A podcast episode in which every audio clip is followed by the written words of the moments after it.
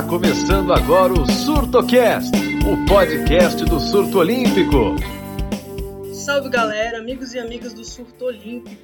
Sejam todos bem-vindos e bem-vindas a mais um SurtoCast. Aqui quem fala é Mariana Alves e na nossa mesa redonda temos a ilustre presença dos repórteres Regis Silva, Laura Leme e Hugo compondo aqui a nossa mesa redonda, inclusive o Hugo fazendo a sua estreia no SurtoCast. Sejam todos bem-vindos, gente. Valeu, Mariana. Muito bem. Sempre bom fazer o um cast e falar um pouco de uma semana que teve muita coisa de esporte olímpico dentro e das competições e fora delas. E aí, gente, muito bom estar aqui com vocês. É, já estive em outros surtocasts, principalmente fazendo entrevistas, então agora também feliz em comentar um pouquinho sobre o mundo olímpico nos últimos dias. Mais um desafio, né? Agradeço a oportunidade de estar aqui pela primeira vez e também vou buscar comentar a respeito do que aconteceu aí na Semana Olímpica. É isso, gente. Semana Olímpica agitada, na verdade, ano aí de pré-Olimpíadas, né, é bem agitado. E antes da gente começar a falar um pouco sobre os destaques do mês de março, queria só relembrar a você que está aí escutando a gente que estamos com uma vaquinha on, uma vaquinha aberta para cobrir os Jogos Olímpicos de Paris em 2024 em loco, uma experiência sensacional. E a gente quer levar as nossas jornalistas Natália Oliveira e Laura Leme, que está aí falando com vocês, para cobrir os Jogos Olímpicos lá em Paris 2024. Então, gente, se vocês puderem ajudar, façam o Pix de qualquer valor para surtoolímpico.gmail.com e aí nos ajude né, para a gente democratizar ainda mais o acesso a coberturas olímpicas, paralímpicas, o acesso à comunicação esportiva de uma forma geral. Mas aí é isso, sem mais delongas, já vamos entrar logo no Mundial de Boxe Feminino. A gente teve aí uma grande conquista da Bia Ferreira, né, Regis? Você que acompanhou um pouquinho, fala aí pra gente como foi. Pois é, né, Mariana? Acho que foi um mundial de foi um mundial que a gente teve a certeza de que a Bia vai mesmo brigar pelo ouro em Paris, né? Ela foi impecável durante toda a competição, é, ganhou sem problemas, sem dificuldades, e na final ela enfrentou a colombiana entrou Angel Pena, Angel Pana na decisão e foi onde hábito dominou, ganhou por unanimidade. Só no segundo round que ela foi 4 a 1 teve um empate, né? Mas de resto foi sem sustos. Bia Ferreira, enorme, gigante, bicampeã mundial. Ela foi campeã em 2019. Ela foi prata no último mundial e agora ela reforça é, o seu nome, que ela uma medalha de prata em, em Olímpica, né? não vamos esquecer, em Tóquio ela foi medalha de prata.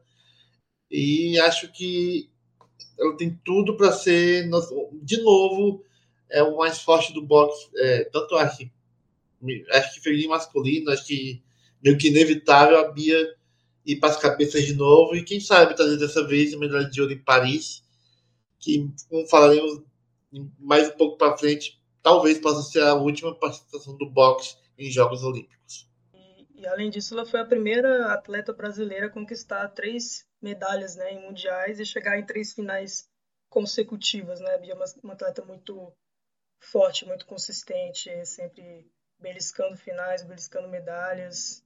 E esse ouro escapou aí, né, em Tóquio, mas realmente a gente espera que, mas a gente espera aí que essas é, brigas, né, que esses conflitos aí entre Comitê Olímpico, Associação Internacional de Boxe, que sejam resolvidos, né, para que a gente realmente tenha uma chance a mais de medalha aí em Paris.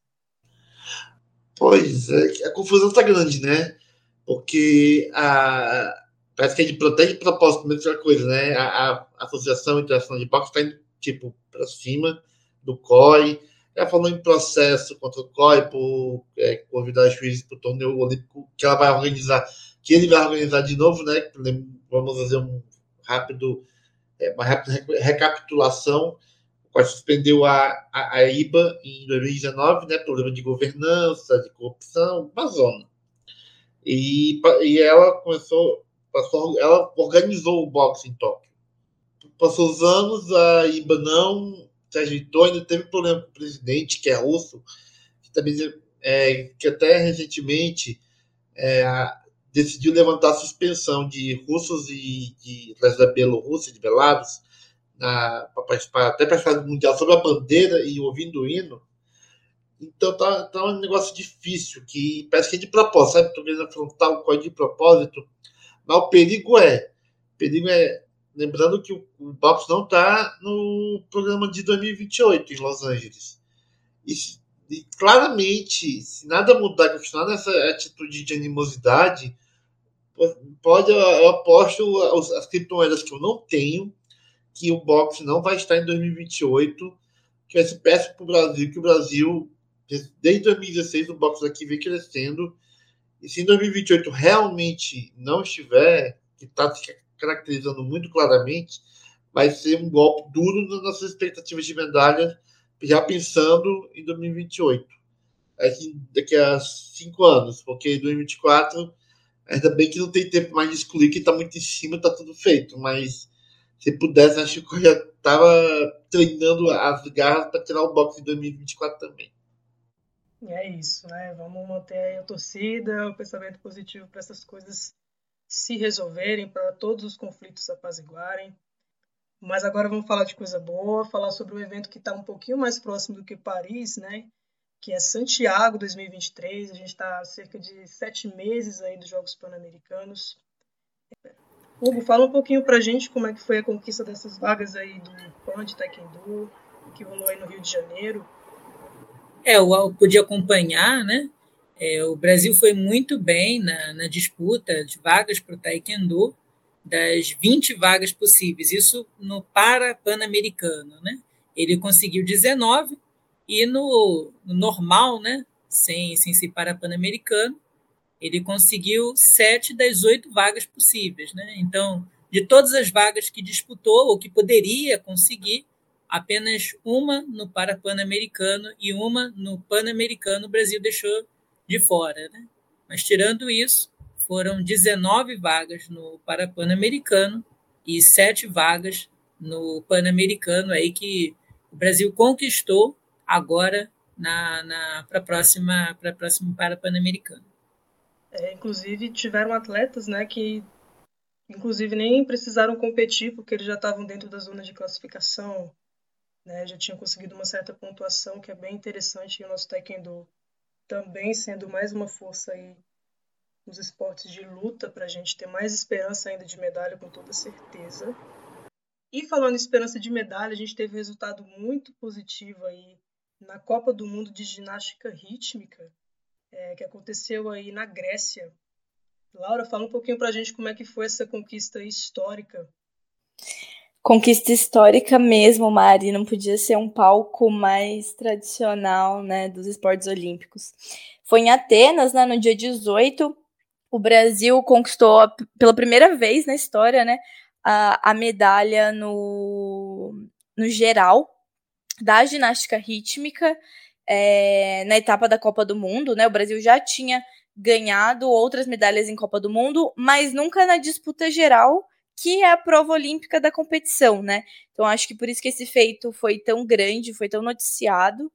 É, as meninas já vinham bem, foram bem no, no Mundial do ano passado, né? Bateram na trave com o quarto lugar, mas também tinha sido um quarto lugar de uma modalidade que não era da prova olímpica. Então, é, acho que esse resultado agora em 2023, né, tão, tão pertinho de Paris, vai dando uma uma esperança, né, da gente conseguir uma medalha de uma modalidade que, que é nova, assim, né, pra gente estar tá brigando por esse pódio. É, o Brasil ficou em terceiro, então, né, no, na disputa geral, atrás só de Israel, que foi campeão, e da Bulgária. Então, acho que a gente pode, pode ter esperança, assim, de uma, de uma medalha inédita em, em Paris. E só a título de registro mesmo, né, para a gente citar aí essas atletas maravilhosas que fizeram essa conquista para gente. A Giovana Silva, Maria Eduarda Aracaki, Nicole Pício, Sofia Madeira e Victoria Borges, elas aí que abrilhantaram o pódio. E elas dançaram uma música que eu gosto muito, que é Wanna Dance With Somebody, da Whitney Houston. E eu adorei assim, essa, a coreografia, adorei a, essa nova mudança aí, né, delas, com essa nova música. E aí é isso, né, novos ventos aí para a ginástica rítmica brasileira. É. E a torcida brasileira gosta dessas músicas assim, né? Assim como foi na ginástica artística com a Rebeca, né? Com o baile de favela. Acho que a ginástica rítmica também traz esse, esse carinho aí da torcida por, por trazer essas músicas mais, mais conhecidas. Ah, exatamente, né? Dança e Brasil tem tudo a ver, acho que a gente se envolve muito. É, o baile de favela da Rebeca acho que é uma coisa extremamente marcante para a gente a nível já de enfim, esporte, a nível de cultura, a nível de tudo, tudo a ver. E nessa pegada aí, falando de conquistas e medalhas, a gente tem mais um bronze aí sensacional, só que dessa vez veio pelo judô, né, Regis? Lá no Grand Slam da Geórgia. Fala um pouquinho aí como é que foi essa conquista. É, pois é, Mariana. Teve bronze, né, do, no Grand Slam lá em Tbilisi, na Geórgia foi na, com o Rafael Buzacarini na categoria de até 100 quilos. Foi uma disputa, uma disputa de terceiro lugar brasileiro, né?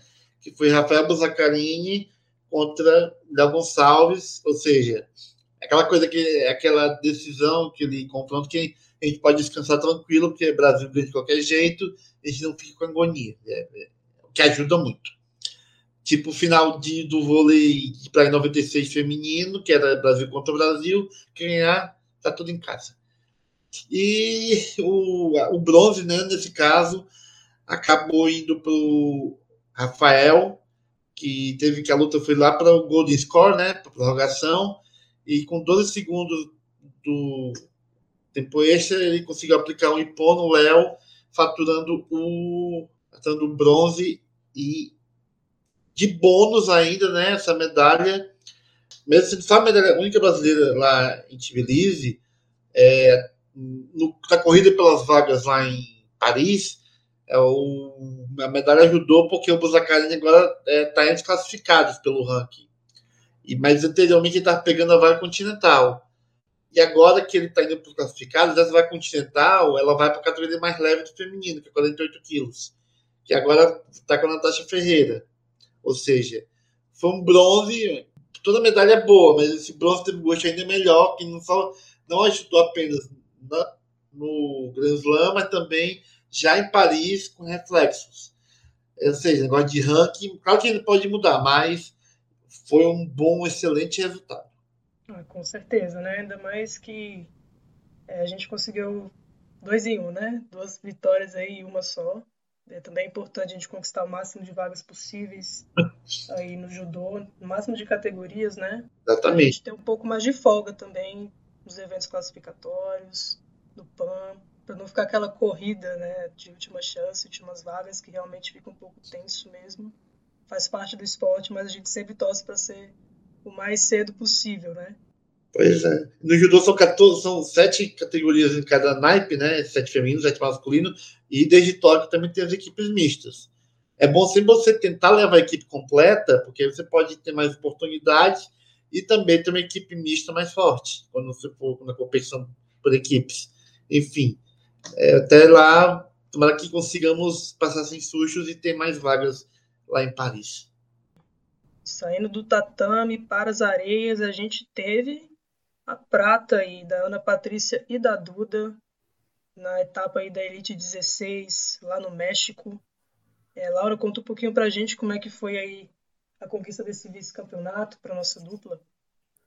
É, o Circuito Mundial de Vôlei de Praia, na né, Elite 16, é o principal campeonato aí do, do ano, né, para o vôlei de praia. Tem ranking que vale já de classificação para Paris 2024 e a Ana Patrícia e a Duda foram bem, né? Terminaram com a medalha de prata, foram derrotadas pelas estadunidenses Hughes e Cheng, que também foram algozes aí da Carol e da Bárbara, né? Que estavam competindo nessa, nessa etapa, mas caíram na, nas quartas, né?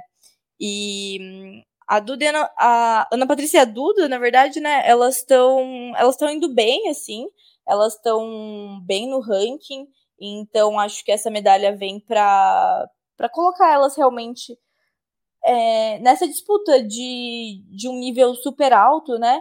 E, e, trazer então um pouco de esperança, acho que nessa modalidade que é tão tradicional para o Brasil e que a gente foi muito mal em Tóquio, né? Em Tóquio foi a primeira vez desde que começou a disputa do vôlei de praia em Jogos Olímpicos que o Brasil ficou sem medalha. Então a gente precisa reconquistar esse terreno aí que é tão, que é tão nosso. E a Ana Patrícia Duda, apesar da derrota, né, elas perderam pelo placar de 2 a 1 com parciais de 21 14 para as estadunidenses, depois 15-21 e 15-10, né? É, elas foram bem, né? Chegaram na final e acho que é importante ter a consistência aí ao longo do ano.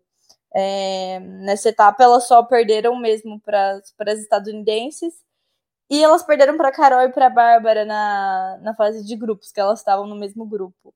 Mas foram bem aí, estão dando aí mostrando, né, se colocando aí na elite do, do vôlei de praia. Acho que a gente pode ter boas esperanças para a gente voltar a estar tá no nosso lugar que a gente que a gente espera que o vôlei de praia esteja.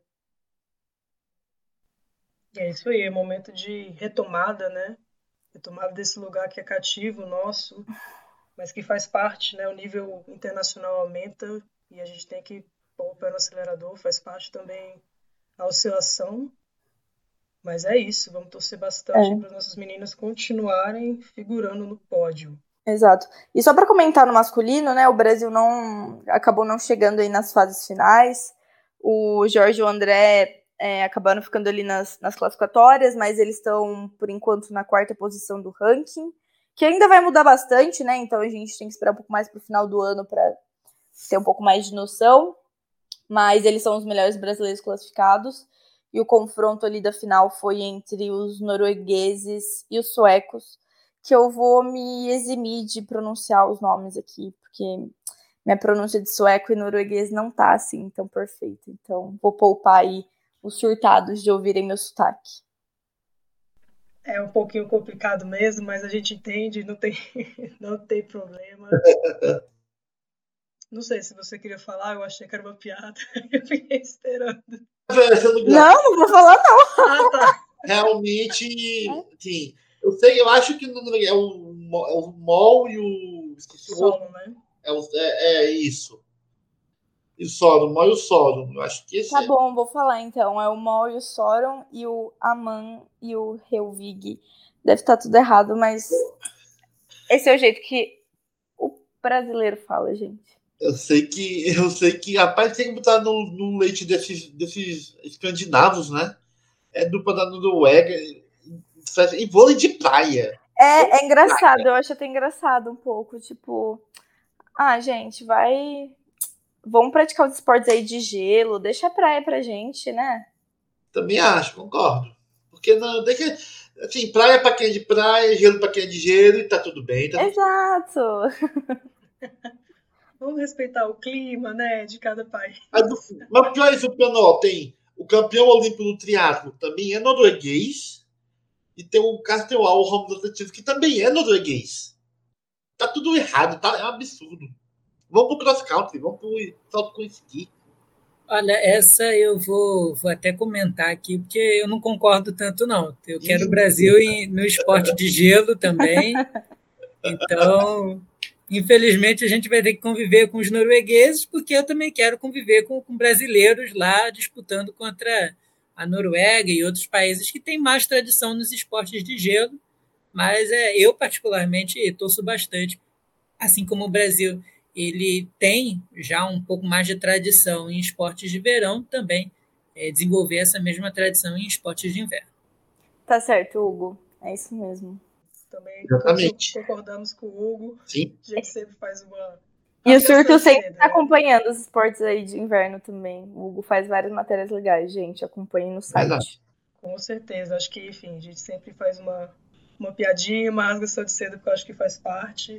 Mas é isso aí, faz parte do olimpismo mesmo, né? A gente está disparado em todos os esportes. E é uma, uma galera muito guerreira, né?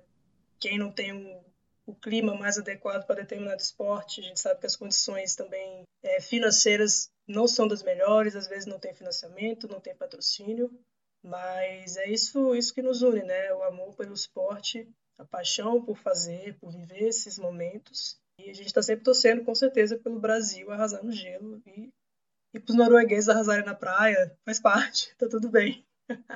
Eu diria que a gente torce para os noruegueses serem arrasados na praia, né? A gente torce pelo melhor do esporte, é isso. Pelo nível Exatamente. Aí não tenho certeza.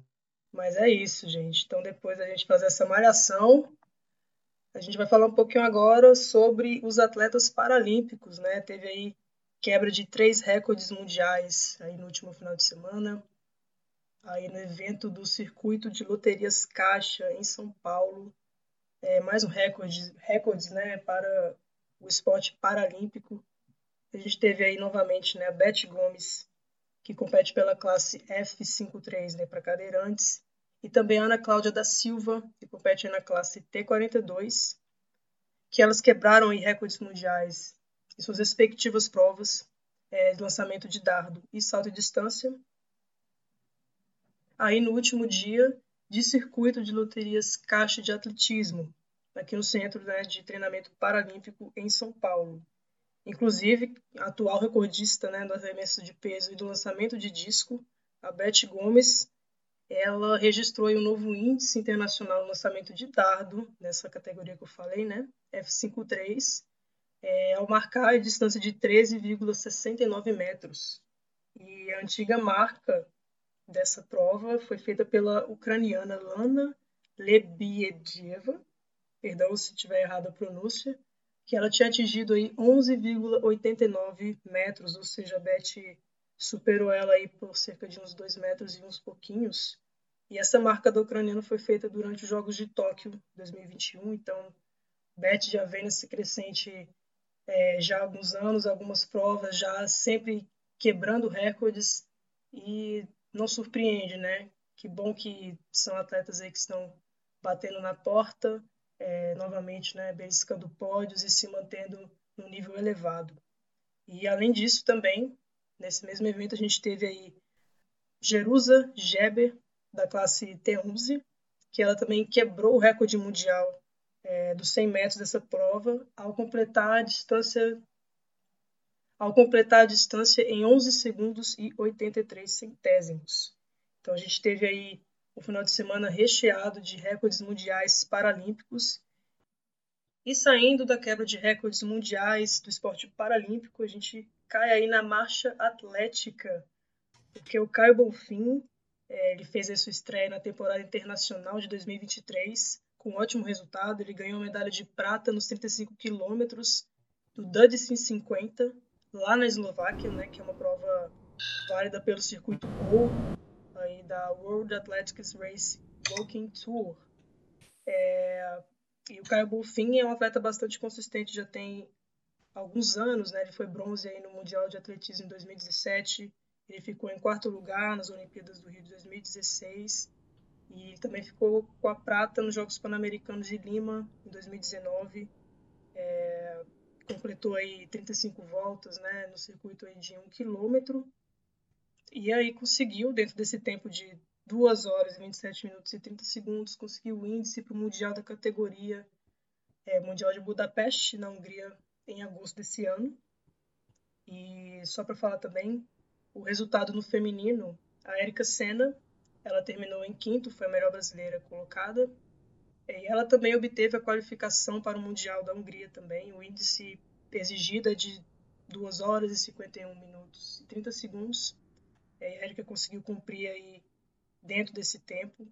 E só fazendo adendo que a Erika voltou a competir agora, acabou de ser mãe, né? Então ela está voltando a competir, já conquistando aí o quinto lugar e o índice para o mundial da categoria, o que é bastante positivo, é, que ela também continue cada vez mais crescendo aí nos seus resultados.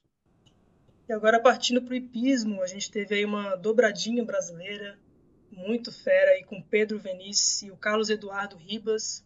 É, eles fizeram uma dobradinha aí na prova do Small GP de quatro estrelas. O Venice aí levou o ouro, né? E o Carlos Eduardo ficou com a prata. E o Venice também, só dando um pouco mais de informações sobre ele, é um atleta aí já bastante consistente no circuito já há. E falando um pouquinho mais sobre o Venice, sobre a prova dele, é, ele foi um dos oito conjuntos que conseguiu aí zerar o percurso principal e aí acabou que no desempate ele foi o mais rápido, né, o atleta mais rápido. E ele conseguiu conquistar aí o ouro com um tempo de 31 segundos e 35 centésimos. É, o Vinícius já foi aí, fez parte né, da equipe campeã pan-americana da modalidade, também disputou os Jogos Olímpicos de 2020, também é um atleta bastante carimbado. E essa dobradinha também com certeza nos dá muita esperança aí para é, nosso hipismo brasileiro, para que a gente também tenha mais esperanças ainda de melhores colocações, a gente consiga aí manter esse nível, essa constância de boas preparações, boas provas. E só para a gente se aprofundar um pouquinho mais essa temática que envolve esporte, que envolve geopolítica, que envolve a vida dos atletas, a nossa vida também cobrindo todos esses eventos. É, Laura, fala um pouquinho mais sobre como está essa tensão aí entre COI, Rússia e Belarus, como é que está essa tratativa aí do Comitê Olímpico Internacional perante esses atletas e como que a comunidade internacional está vendo é, essa possibilidade de participação ou não, como atletas neutros, como é que está isso? Então, Mari, é, recentemente foi realizado uh, uma reunião do Comitê Executivo do, do COI, em Lausanne, na Suíça, e uma das principais pautas realmente é a participação de atletas russos uh, e de Belarus, tanto na, principalmente nas competições internacionais que estão rolando agora, né? O COI está se esquivando um pouco da, de já bater o martelo é, com relação a Paris 2024. Eles estão falando que vão tomar a decisão no momento adequado. Mas em relação às outras competições internacionais, a posição do COI está sendo de uh, defender a participação desses atletas, dessas duas nacionalidades, é, com bandeiras neutras, então sem uso de bandeiras, sem hinos. É, e aí, dessa vez também, acho que algo que vale a gente comentar é que está tendo um acompanhamento de da, da ONU, né, da, da repartição ali de direitos culturais, que uh, eles também defendem essa posição do COI, de participação de atletas com bandeira neutra, é, justamente defendendo é, a, a questão da igualdade de direitos, né? De que os atletas não podem ser discriminados apenas pela sua nacionalidade. E aí é claro que é, casos de atletas que têm envolvimento direto ou com a guerra, no sentido de apoiar a guerra, apoiar o posicionamento da Rússia, aí sim seriam casos tratados uh, individualmente. Mas a regra geral seria permitir a participação é, desses atletas com essas condições. É, tá tendo muita pressão, assim, da, dos países, principalmente Estados Unidos, Reino Unido e alguns países europeus para o banimento da Rússia e de Belarus, tanto de Paris 2024 quanto de outras competições internacionais. Então está tendo essa pressão muito grande. Só que o COI está sendo bem. está uh, tentando se resguardar bastante, acho que a gente pode dizer assim, porque é uma questão muito complicada no sentido de que. Uh, e aí começa a entrar um pouco da minha opinião, né?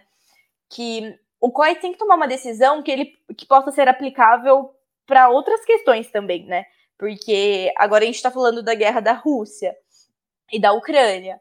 É, mas e se tiverem outras guerras? Outras guerras já aconteceram, uh, várias outras questões de direitos humanos acontecem todos os dias. Então, a gente pode citar alguns casos aqui de Israel e Palestina, de Estados Unidos e Iraque, Estados Unidos e Afeganistão.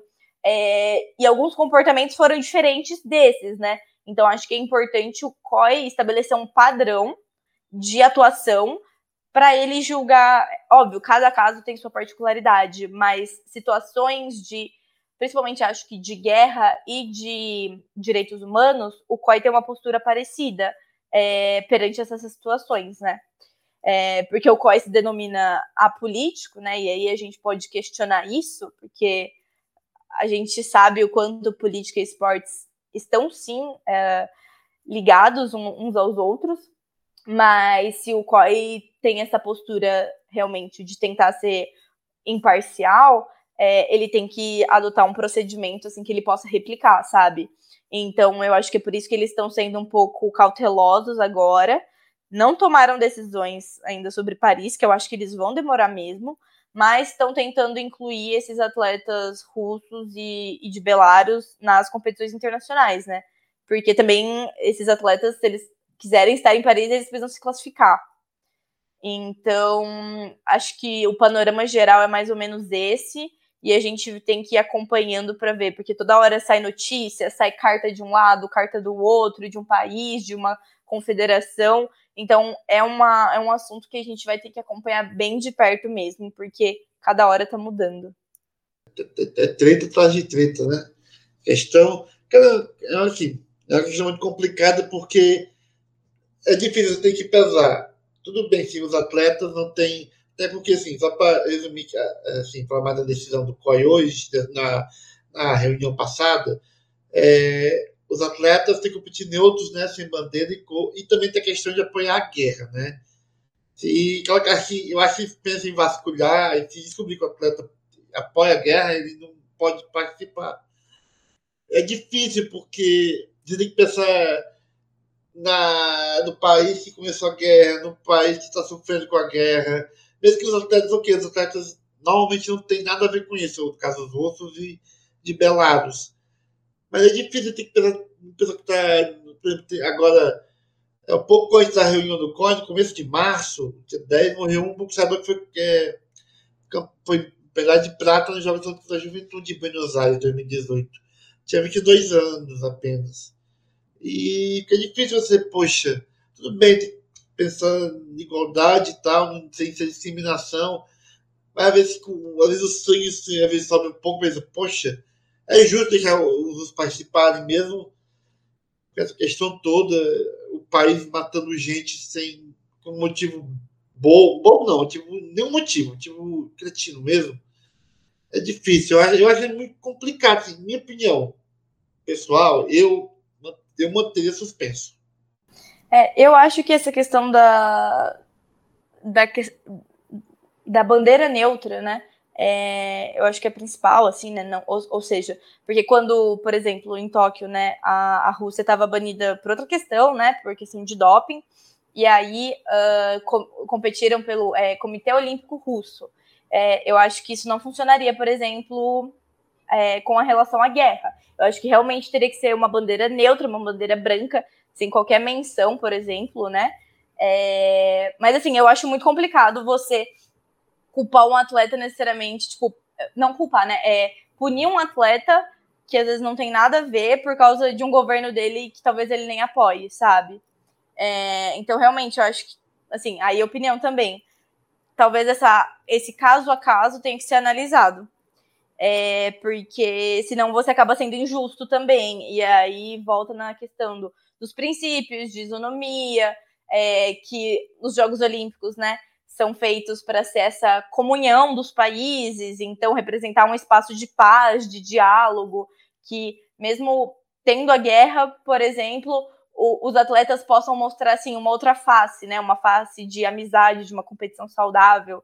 Então, eu acho que também tem essa questão de representatividade nesse sentido, de demonstrar que o diálogo pode acontecer, sabe? Nesse momento que a gente vê que está tão distante de ter uma resolução para essa guerra, eu acho que os Jogos Olímpicos têm essa, essa importância assim, simbólica de um espaço de união e de comunhão ali, de, de mesmos princípios, mesmas regras do jogo. É, eu acho que tem essa questão, e eu acho muito complicado assim, você punir é, um atleta por causa da nacionalidade dele é, nacionalidade a gente não escolhe, assim, né? Então, eu acho que talvez a saída por essa bandeira neutra possa ser uma solução que, que não prejudique ninguém, e é claro, analisando caso a caso, né? Maravilha. Hugo, você quer falar alguma coisa sobre o tema? Vou tentar ser breve, né? Porque é um tema muito gigante e eles já falaram bastante. Mas assim, a Laura falou sobre nacionalidade e a pessoa não escolhe. Mas tem também a naturalização, né? Embora que a gente não está falando aqui em naturalizar todos os atletas russos, ou da Bielorrússia, mas eles podem, se fosse o caso, competir por outras nações. Agora, qual nação né, que ele competiria se fosse esse, é, né, nesse, nesse caso aqui que nós estamos falando? Né? Então, é assim, uma questão muito complicada. A Rússia, infelizmente, teve também a questão do, do doping, né? então já não tem um, um, um bom olhar aí pelo, pelo COI, pelo todo, todo o cenário internacional. Mas é aquilo, no meio de tudo isso, você tem pessoas que o atleta vive de esporte, né? vive de competições, e a Olimpíada é a maior delas. Né? Então, é claro que ele vai querer é, participar da Olimpíada, mas eu, sinceramente, não queria estar no, na pele do COI em fazer essa, essa decisão, em ter que é, ser bom para todas as partes, porque é, tudo a solução parece muito distante ainda do, do de ser concluída, né? É isso, acho que vocês explanaram muito bem aí todo esse cenário internacional de tensões e conflitos e como isso afeta bastante o esporte. A guerra não é novidade na nossa história da humanidade, mas com certeza isso deixa um pouco aí esse gosto amargo né, na gente que é quer ver o espetáculo olímpico acontecer e infelizmente essas questões acabam manchando bastante é, toda essa expectativa, essa preparação, esses atletas que, enfim, é, não tem a ver né, com exatamente com o que está acontecendo. E só para incluir também essa informação que o presidente do COI, né, o Thomas Bailey, realmente não estabeleceu aí uma data o COI definir se os atletas realmente vão poder participar ou não, essas condições também, todas que a Laura citou, mas a gente com certeza fica na torcida é, para que os conflitos se resolvam e estendo esses conflitos também aí para a federação, né, se resolvam. E é isso, galera. Esse foi aí um pouquinho do panorama olímpico e paralímpico no mês de março. É, vocês ouviram aí os principais destaques do esporte. Queria muito agradecer a presença do Regis, da Laura, do Hugo. O e Laura, voltem mais vezes aí ao Surtocast. Eu e o Regis, a gente já fez alguns Surtocasts juntos. É um prazer estar na companhia de vocês. E só relembrando novamente que a gente está com a vaquinha longa para vocês aí contribuírem com qualquer valor para surtolimpico.gmail.com para ajudar a gente a levar a Laura e a Nath para os Jogos Olímpicos de Paris 2024, galera. A gente conta bastante com a participação de vocês. Muito obrigada pela audiência e até o próximo SurtoCast.